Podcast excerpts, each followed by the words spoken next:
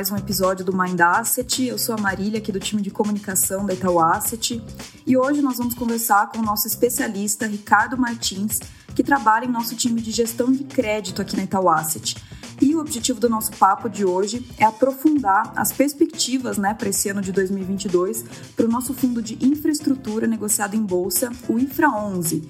E o fundo, é, inclusive, passou por algumas mudanças recentemente, bastante relevantes, sobre as quais a gente também vai falar aqui hoje.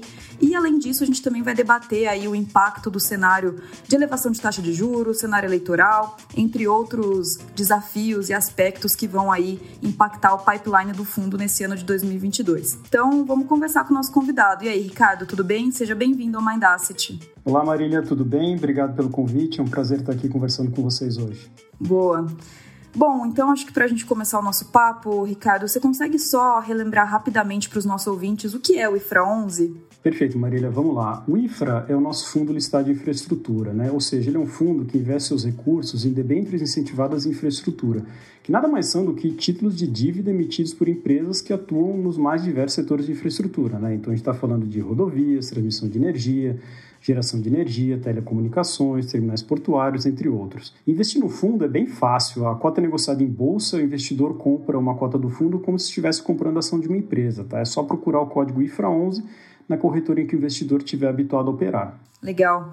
É, e como eu mencionei no início, né, a gente recentemente teve algumas mudanças bastante importantes no fundo, né? Você consegue também relembrar quais foram essas mudanças? Vamos lá, Marília. A partir de novembro do ano passado, a gente teve mudanças estruturais bem importantes no fundo. E a primeira delas é que o fundo agora ele pode ser acessado pelo público em geral. E anteriormente, só investidores qualificados podiam investir no IFRA.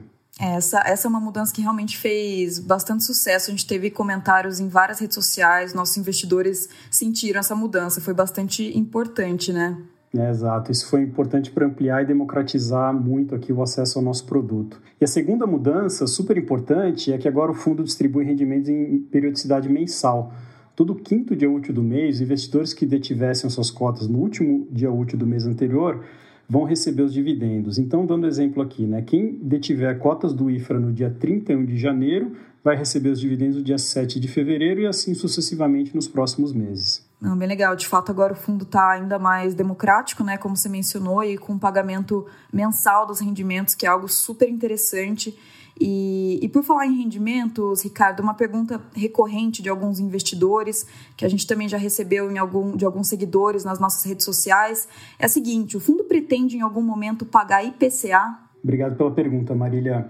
Então vamos lá, né? É importante explicar aqui a nossa visão como time de gestão que é a seguinte: é sempre propiciar o melhor retorno possível para o investidor, tendo a perspectiva de longo prazo. Então, esse é o nosso norte e sempre será. E algumas vezes, esse objetivo ele pode conflitar no curto prazo com uma política formal de distribuição de dividendos do fundo. Né? Então, no seguinte sentido, se o gestor se comprometer a distribuir, distribuir X reais todos os meses e em um determinado mês ter uma oportunidade de comprar um papel incrível para a carteira do fundo, né? ou seja, um papel com spread excelente, com nível de risco ótimo, o gestor pode se ver numa situação assim que ele vai ter que escolher entre manter o seu compromisso de distribuição mensal para o cotista e não adquirir aquele papel, ou então distribuir um pouco menos para os cotistas pontualmente naquele mês e adquirir aquele papel que vai propiciar um retorno super bom para os cotistas para os próximos meses e anos do fundo. Então, esse é o dilema que a gente vai se deparar no dia a dia da gestão do fundo, Marília. Então, tendo em vista esse potencial conflito e necessidade de divulgar ao mercado uma visão mais clara de distribuição de rendimentos, nós decidimos por perseguir uma distribuição cujos valores ao longo do tempo equivalem à inflação aproximada do período, mais os juros correspondentes ao carrego líquido da carteira do fundo.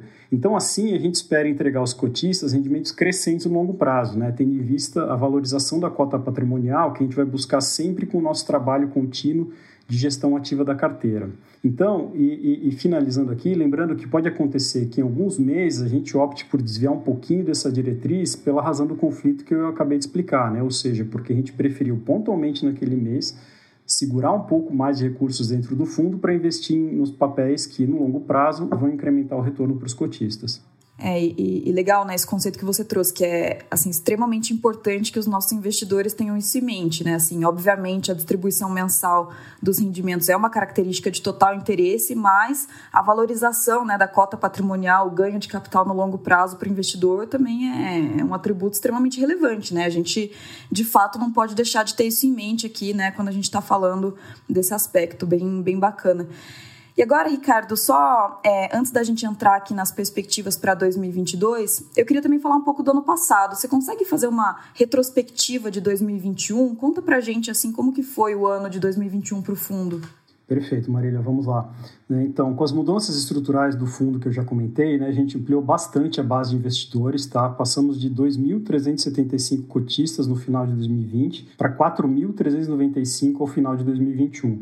Isso, né, evidentemente, que trouxe um impacto bastante positivo sobre a liquidez da cota na bolsa também. Né? A gente passou de um volume médio de negociação de 433 mil reais por dia em 2020 para 969 mil reais por dia na média do último mês de dezembro de 2021 agora. Sobre a gestão da carteira do fundo, ao longo de 2021 a gente realizou ativamente um movimento bastante intenso de reciclagem dos papéis, vendendo ativos cujos, cujos spreads de crédito haviam fechado, né? e assim a gente realizou expressivos ganhos financeiros para o fundo e alocando os recursos que a gente obteve com essas vendas em novas debêntures com spreads mais remuneradores. Então, com essa iniciativa, foram todos 619 milhões de alocações em novos papéis, o que corresponde a uma reciclagem de aproximadamente 65% de todo o portfólio do fundo. E resultando daí, então, em um retorno de IMAB, né, que é o benchmark do fundo, mais 5,05% para a cota do patrimonial do fundo no acumulado do ano de 2021. Né? E além disso, a gente tem atualmente uma carteira muito mais diversificada, tanto do ponto de vista setorial quanto de emissores. O IFRA tem hoje papéis de 19 emissores, eram 12 ao final do ano passado, e esses papéis estão distribuídos em oito diferentes setores, contra quatro ao final de 2020. E por fim, o spread médio da carteira de títulos também aumentou, passando de 1,44% para 1,54% acima da NTNB de duration equivalente à duration da carteira do fundo. Não, excelente, foi, foi um ótimo ano né, para o IFRA. E agora eu queria falar um pouco do que, que a gente está enxergando para 2022, né? E eu queria começar falando do setor de infraestrutura propriamente, né? Então, olhando para 2022, né, e daqui para frente, qual que é a perspectiva de vocês para essa classe de ativo e, e para os diferentes setores de infra? Excelente pergunta, Marília. Então, vamos lá, né? A gente segue bastante entusiasmado com o tema de infraestrutura no Brasil. Acho que essa é a principal mensagem. Então, para novas emissões de debêntures de infraestrutura com uma boa relação de risco-retorno, a demanda pelos papéis continua bastante forte. E muito em função das características desse tipo de ativo que, que a gente já mencionou, né? Uma natureza de renda fixa, é, tem isenção tributária e proteção contra a inflação. Sobre as perspectivas para o futuro, o Brasil ainda tem gargalos muito sérios de infraestrutura para superar, principalmente no setor de saneamento e transportes. Os governos federais, estaduais e, em menor medida, também os governos municipais, têm feito um esforço muito grande no sentido de impulsionar investimentos privados em infraestrutura na forma de concessão de novos projetos para iniciativa privada. E o real gargalo que a gente tem no Brasil hoje no tema infraestrutura é a oferta restrita de novos projetos para iniciativa privada. Ou seja, o diagnóstico é mais ou menos o seguinte, para a gente entender bem aqui. No Brasil, o setor público investe muito pouco em infraestrutura por conta da fragilidade fiscal da União, estados e municípios. Tá? E o setor privado investe menos do que tem potencial para investir, porque até pouco tempo atrás existiam relativamente poucas licitações de bons projetos de infraestrutura na rua. Historicamente, no Brasil, esse é o gargalo, a capacidade de os governos se articularem para estruturar projetos com viabilidade técnica, econômica e regulatória de maneira a atender um tripé que é super importante, que é a chave para todos os projetos de infraestrutura que é bom a gente entender. Então, primeiro, primeira perna desse tripé é o seguinte: o projeto tem que ser atraente para a iniciativa privada, ou seja, ele tem que ter um retorno esperado justo para os riscos assumidos e uma boa segurança jurídica e regulatória. O segundo, o segundo pé desse tripé é que eh, o projeto tem que, de fato, melhorar e expandir o serviço, ou seja, se for uma condição de rodovia, tem que ter investimento obrigatório de duplicação, melhorias, construção de trevos, etc., se for uma concessão de saneamento, tem que ter metas de ampliação ano a ano de expansão de fornecimento de água, de coleta e tratamento de esgotos. Em outras palavras, os gargalos têm que ser solucionados ao longo prazo, ao longo prazo da concessão. E o terceiro pé, o terceiro pilar é que tudo isso tem que ser feito a um custo justo e adequado para o usuário final e para a população, ou seja, a tarifa de pedágio, para citar o exemplo de rodovias, né, não pode ser exorbitante, a tarifa de água tem que ser razoável. Então, esses são, esses são os três pilares fundamentais de qualquer projeto de infraestrutura. É, então, se ele não tem esses três aspectos muito bem endereçados, ele não se sustenta, né? ele sequer nasce, na verdade. E montar um projeto assim, Marília, é uma tarefa realmente muito grande, uma tarefa hercúlea, tá? Por exemplo, para um município pequeno que queira conceder o seu serviço de saneamento para iniciativa privada.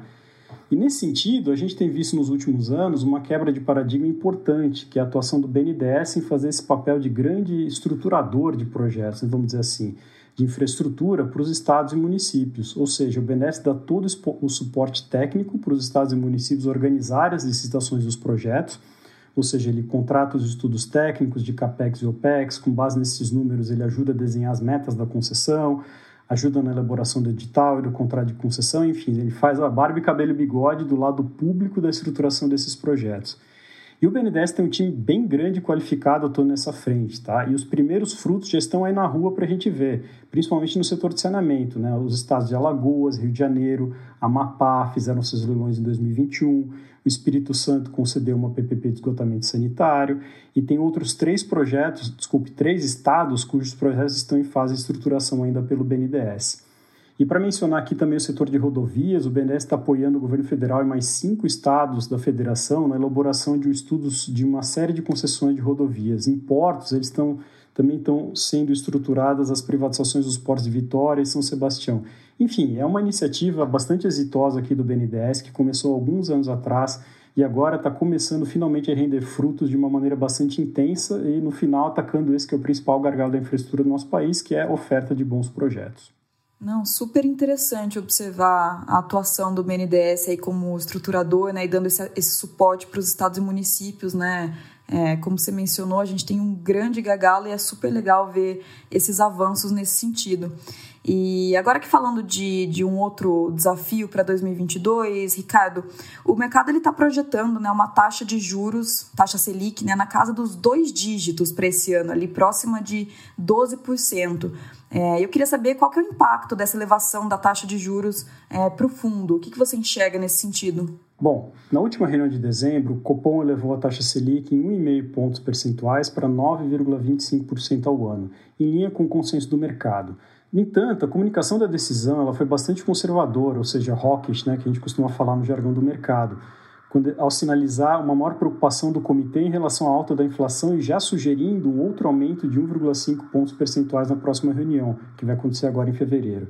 Então, nessa linha, o Copom afirmou que, apesar da des desaceleração da atividade econômica, eles vão persistir com o aperto monetário até que as expectativas de inflação voltem a se ancorar em torno da meta. E todas essas indicações levaram os economistas mais formadores de opinião do mercado a projetarem uma taxa Selic terminando esse ciclo de alta ao redor de 12% ao ano, mais ou menos. Nós aqui da Itaú Asset projetamos uma taxa final de 12,25%. E falando um pouco do fundo, né, quanto ao potencial impacto nos ativos do fundo, a gente pode dizer que esse cenário de alta já está praticamente precificado nos contratos futuros de juros negociados na B3. Né? Então, na realidade, a curva precifica uma taxa Selic terminal mais próxima de 12,8%. Ou seja, caso esse cenário de Selic a 12% venha se concretizar, a gente acredita que o impacto no fundo vai, também vai ser mínimo, pois todo esse ciclo de alta já está embutido hoje na curva de juros da NTNB também, que é o benchmark do nosso fundo, do IFRA 11. Uhum. Não, legal, bacana. É, bom, ainda falando né, sobre desafios para 2022, é, esse é um ano que também conta com muitas incertezas por conta da eleição presidencial, né? Então, vou te fazer uma pergunta um pouco mais polêmica aqui, mas nesse cenário, assim, quais são as oportunidades de investimento? Como que está o pipeline do fundo? Vamos lá, Marília. Ano de eleição sempre deixa os investidores um pouco preocupados, né? Mas a forma que a gente gosta de pensar é, no tema infra é o seguinte, né? Infraestrutura, o Brasil é um país enorme, né, com desafios enormes, gargalos enormes e também oportunidades enormes. Né? E as empresas que investem em infraestrutura no Brasil, elas têm uma visão de muito longo prazo. Né? Não por acaso, as concessões dos projetos né, têm prazos super longos, né? 20, 30, às vezes até 35 anos. Né? Então, no final do dia, elas não estão olhando o que, que esse governo ou o próximo vão fazer, elas estão realmente olhando os fundamentos de longo prazo do país, né? e fazendo as contas de como os projetos são viáveis, olhando esse horizonte super longo. E mais uma coisa super importante para ter em mente é que, pela natureza intrínseca dos projetos de infraestrutura, da grande maioria deles pelo menos, a gente não precisa de um PIB pujante crescendo a passos largos no curto prazo para os projetos se viabilizarem. Né? Pegando novamente aqui o setor de saneamento como exemplo, né? a demanda de água é muito inelástica renda. As pessoas consomem água é, de qualquer jeito, né? faça chuva, faça sol, independente dos rumos da economia. Né? As ferrovias e rodovias no Brasil também são muito influenciadas, por exemplo, pelo agronegócio, que é um setor que vai muito bem e que tem perspectivas excelentes aqui nos próximos anos também. Investimentos em portos, né, em terminais portuários, são muito voltados para exportação. Né? Em telecomunicações existe muito a ser feito ainda por exemplo, na ampliação da oferta de internet via fibra ótica, né? sem falar ainda no 5G, né? cujos primeiros leilões já aconteceram e vão resultar em investimentos de bilhões nos próximos anos. Falando aqui, citando mais exemplos aqui da resiliência do, do, do tema infra é, aos desígnios da economia, né, os projetos de transmissão de energia elas têm receita fixa, eles recebem simplesmente pela disponibilidade das instalações, não estão sujeitos a risco de demanda. Os projetos de geração de energia têm contratos de energia a preço fixo também. Ou seja, fazendo um grande resumo aqui, a nossa visão é de que, de maneira geral, os setores de infra são bastante resilientes à dinâmica interna da economia brasileira, que o gargalo realmente para o crescimento do setor é, como eu já falei, a oferta de bons projetos. Então, havendo bons projetos com aquele tripé bem atendido, né, só relembrando rapidamente aqui, ele tem que ser atraente para a iniciativa privada, tem que ter investimentos expressivos de melhora, de, de maneira de fato eh, melhorar a qualidade do serviço que eles propõem fazer e com um custo justo para a população, o projeto vai ser bem sucedido e o investimento aparece naturalmente. Tá? E 2021, Marília, foi um ano bastante intenso nesse lado da oferta de novos projetos. A gente viu uma agenda gigante de licitações nos setores de saneamento, rodovias, ferrovias, aeroportos, terminais portuários, telecomunicações e transmissão e geração de energia. Eu não vou entrar aqui nos detalhes de projeto a projeto, mas somente as concessões licitadas em 2021, né, aquelas que tiveram leilões realizados em 2021, vão resultar em aproximadamente 102 bilhões de novos investimentos ao longo dos próximos anos. E é claro que boa parte desses investimentos se traduz em emissões de debêntures que podem ser adquiridas pelo IFRA. Então, isso tudo posto em relação ao pipeline mais imediato, a gente está trabalhando no momento em três novas emissões que devem ser liquidadas já nos três primeiros meses do ano, tá? E o ano está apenas começando, tá? A gente está continuamente é, prospectando e avaliando boas oportunidades de compras para o fundo. Uhum. Não, excelente. O cenário está super promissor e acho que para a gente então só fechar aqui o nosso papo, você consegue relembrar para os nossos ouvintes as demais vantagens do IFRA, além de todo esse contexto e pipeline super legal que você já trouxe aqui para a gente? Perfeito, Marília. Vamos lá. É, o IFRA é um produto totalmente isento de imposto de renda para as pessoas físicas, tá? ou seja, tanto os rendimentos mensais quanto a valorização da cota do fundo são 100% isentos. Além disso, ele propicia proteção contra a inflação, pois todos os papéis que o fundo carrega são indexados ao IPCA. E além disso, a gente tem o prêmio de crédito, né? pois nós sempre compramos papéis com remuneração bastante superior à remuneração dos títulos do governo indexados à inflação. E por fim, nós temos a natureza de renda do fundo, né? em função dos rendimentos que são pagos mensalmente, agora a partir das, das modificações que a gente fez do, do, no final do ano passado. E por fim, é, porém não menos importante, Marília, é bom ressaltar que a gente tem o benefício da diversificação. Né? Quando o investidor compra uma cota do IFRA, ele está comprando de uma vez só uma cesta com dezenas de emissores diferentes, com a gestão profissional da Itaú Asset, que é a maior gestora de crédito privado do país. Legal, não, excelente. É, com isso a gente encerra, então. Muito legal o nosso bate-papo. Adorei ficar um pouco mais por dentro de tudo que você né, e o time de crédito vem fazendo, evoluindo no IFRA, é, como vocês né, seguem entusiasmados aí com o setor. Acho que, enfim, tudo isso mostra como a gente está trabalhando aqui ativamente né, para entregar o melhor produto aqui para os nossos cotistas de fato. Assim. Então, muito legal. Obrigada mais uma vez pela sua participação aqui no Mind Asset e espero poder contar com você aqui numa próxima, hein? Com certeza, Marília. Obrigado você mais uma vez pelo convite convite e estamos à disposição aqui para outras conversas. Legal. Bom, e para os nossos ouvintes, sempre bom lembrar, não deixem de seguir a Itaú Asset nas nossas redes sociais, a gente está sempre produzindo muito conteúdo. E lembrando também, se você gosta aqui do Mind Asset e ainda não se inscreveu no nosso canal, corre se inscrever para ficar sempre por dentro aqui dos nossos próximos episódios. Muito obrigada e até a próxima!